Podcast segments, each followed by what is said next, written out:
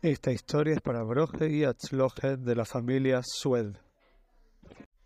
Esto pasó en la época del Baal Shem Tov HaKodesh, el santo, fundador de Hasidus. Un día estaba el Baal con sus Talmidim y de repente el Baal se puso muy serio. Se dieron cuenta los Talmidim que el Baal estaba eh, con mucha presión, algo estaba pasando. Y los Talmidim empezaron a mirar a Baal Shem Tov. Algo estaba pasando en los mundos superiores, los oídos de pero no sabían qué, obviamente. Baal Shem Tov suspiró, un suspiro muy grande, y le dijo así, queridos Talmidim, acabo de ver en el Shomaim un kitru, un decreto muy grande contra Ben Israel.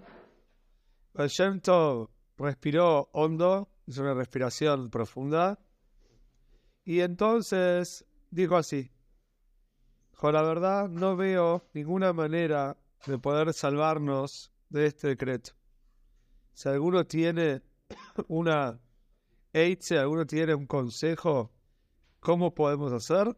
El no está encontrando la manera. Los Talmud empezaron a mirarse uno al otro y entre ellos uno dijo así. ¿Qué le parece? Le dijo al Rebe, si hacemos muchos taneis y muchos ayunos. Y así fue que los talmidim empezaron a ayunar varios días, pero no sirvió. El Bayento dijo que todavía el Kitru, este decreto todavía estaba pendiente en el Shomaim sobre los Yehudim. Entonces, los talmidim se les ocurrió otra idea dijeron, hagamos una cosa convencieron a un rabino muy importante que él vaya contándole a todos los judíos de las ciudades que tal día hay que hacer tainis, hay que ayunar y hay que ir todos al shul. O sea que ahora no estaban ayunando solo los talmidos entonces no era un ayuno general, todos los judíos. Pero ellos a este rabino que fue diciendo a todos que hay que hacer tainis, no le dijeron por qué. No dijeron toda la historia, el toda la que eso no le dijeron. Igual, llegó el día del Tainis en toda la ciudad. Todos los hombres, las mujeres, todos se reunieron en el Shul para decir Tehilim y hacer Daven. Y todos entendieron que no era hasta un día de Tainis, porque uno no, se decreta un día de ayuno así nomás. Todos entendieron que algo pasaba. Todos empezaron a hacer chuve. Todos empezaron a decir Tehilim. Y con todo eso, el Baal dijo que el decreto no se estaba anulando. El Daven terminó, terminó la tefilá, el rezo. La gente se fue cada uno a su casa. Y cuando terminó el Tainis, vino el Baal y le dijo a un Talmud, se llamaba Rabbi Nachman de Orodanka, era unos Talmidim, eh, sí, unos Talmidim muy importantes de Baal de repente el oyente vino todo alegre y le dijo, se anula el decreto. El decreto se anula. Bueno, los oyentes estaban muy alegres, obviamente.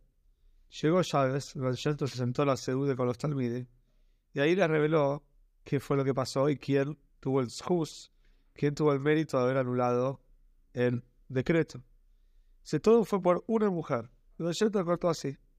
Cuando estaban diciendo Teilim y todos estaban llorando, el Soton en el Shomai, el Satán, él estaba haciendo lo suyo, estaba provocando en el Shomai que el decreto siga, encontraba la manera de que el decreto todavía esté contra Israel. Y por eso hizo el gesto, yo estaba muy triste, no sabía lo que hacer. Pero de repente había en esas Noshim, en el lugar donde están las mujeres, en el Shur, había una mujer que ni siquiera sabía decir Teilim. Y que cuando escuchó que todos estaban llorando y yo todos llorando, ella, en Yiddish, le dijo con el ojo así. Dijo, Riboino Sheloino, amo el universo. Si vos sos nuestro papá y nosotros somos tus hijos, y te pedimos, por favor, mitjanerim, si te suplicamos delante tuyo. Si tengo cinco hijos, dijo esta mujer, y cuando ellos empiezan a gritar, pues están llorando, son chiquitos, yo no lo puedo aguantar. Dice, tengo que hacer algo para ayudarlos. Si vos con el ves acá, un montón de tus hijos que están llorando acá de Shul. Todos, todos, todos, todos están llorando. Dice, y seguro que vos ayer no tenés un corazón de piedra. Seguro que vos tenés un corazón blando, ¿sí? Y todo lo que nosotros estamos llorando te importa. Entonces, por favor, anula el decreto. Esto, este maíz, con todo el nos enseña la fuerza que hay en la palabra de cada Yehudi. Y si nosotros supiéramos la fuerza que tiene cada palabra de nuestro David, cada palabra de Teilim, y que inclusive Yehudi perdido en una punta del mundo, cuando llama a Hashem, cuando le pide a Hashem con sinceridad, o dice un perec de Teilim, o estudia un poquito de Toile con mucha sinceridad, entonces tiene que saber que todas, todas, todas las canillas, todo, toda la broje, todas las bendiciones van a venir del Shomaim.